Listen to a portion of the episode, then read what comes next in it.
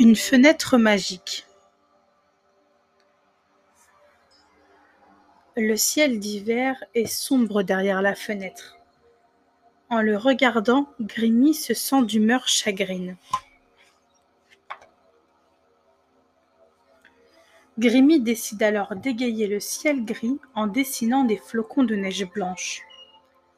Au fur et à mesure qu'elle les trace, les flocons tout duveteux tombent sur le sol. Grimmy s'aventure sur le chemin, maintenant recouvert de neige. Il y a quelqu'un? Mais la forêt reste silencieuse. Grimmy s'apprête à appeler de nouveau quand elle entend un bruit tout proche. J'aimerais bien descendre, mais je suis trop vieux et trop fatigué pour voler, dit une petite voix. Grimmy lève les yeux vers le sommet de l'arbre. Alors elle dessine une grande échelle, grâce à laquelle elle grimpe jusqu'en haut de l'arbre. Bonjour, la salue, Papy Pivert, tout content de la voir. Quelle merveilleuse échelle tu m'apportes. Grimmy et Papy Pivert se promènent ensemble dans la forêt enneigée. Regarde, il y a quelqu'un dans la grotte, dit Grimmy à son nouvel ami. C'est Monsieur l'ours qui vit dans cette caverne obscure. Monsieur l'ours a tellement grossi pendant l'hiver qu'il ne peut plus sortir de sa grotte. Grémy dessine une grande porte bleue pour le libérer de sa caverne.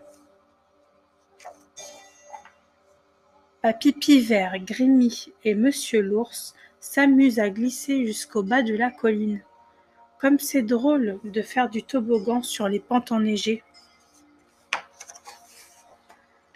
Ils s'amusent tellement qu'ils dégringolent et atterrissent la tête la première au bord d'un lac gelé. Attirée par le bruit, mademoiselle Grenouille sort la tête d'un trou dans la glace et les observe d'un air méfiant.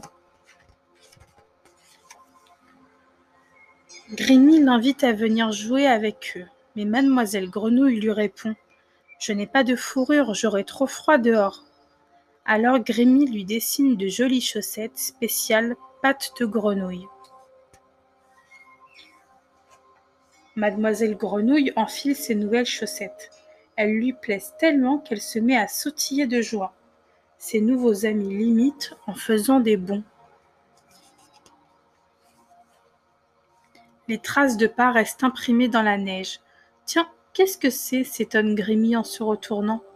Comme c'est étrange, il y a sur le sol de petites empreintes qui n'appartiennent à aucun d'entre eux.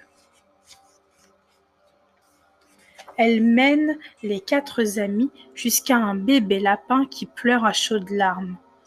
Pauvre Lapinou, pourquoi es-tu si triste? lui demande Grémy avec gentillesse. J'ai perdu ma maman, sanglote le petit lapin. Et comme ma fourrure est aussi blanche que la neige, elle ne réussira jamais à me retrouver. Mais Grimmy a une idée. Nous n'avons qu'à suivre tes traces de pas, propose-t-elle. Main dans la main, tous les cinq se mettent en route. Au bout de la piste, le bébé lapin retrouve enfin sa maman.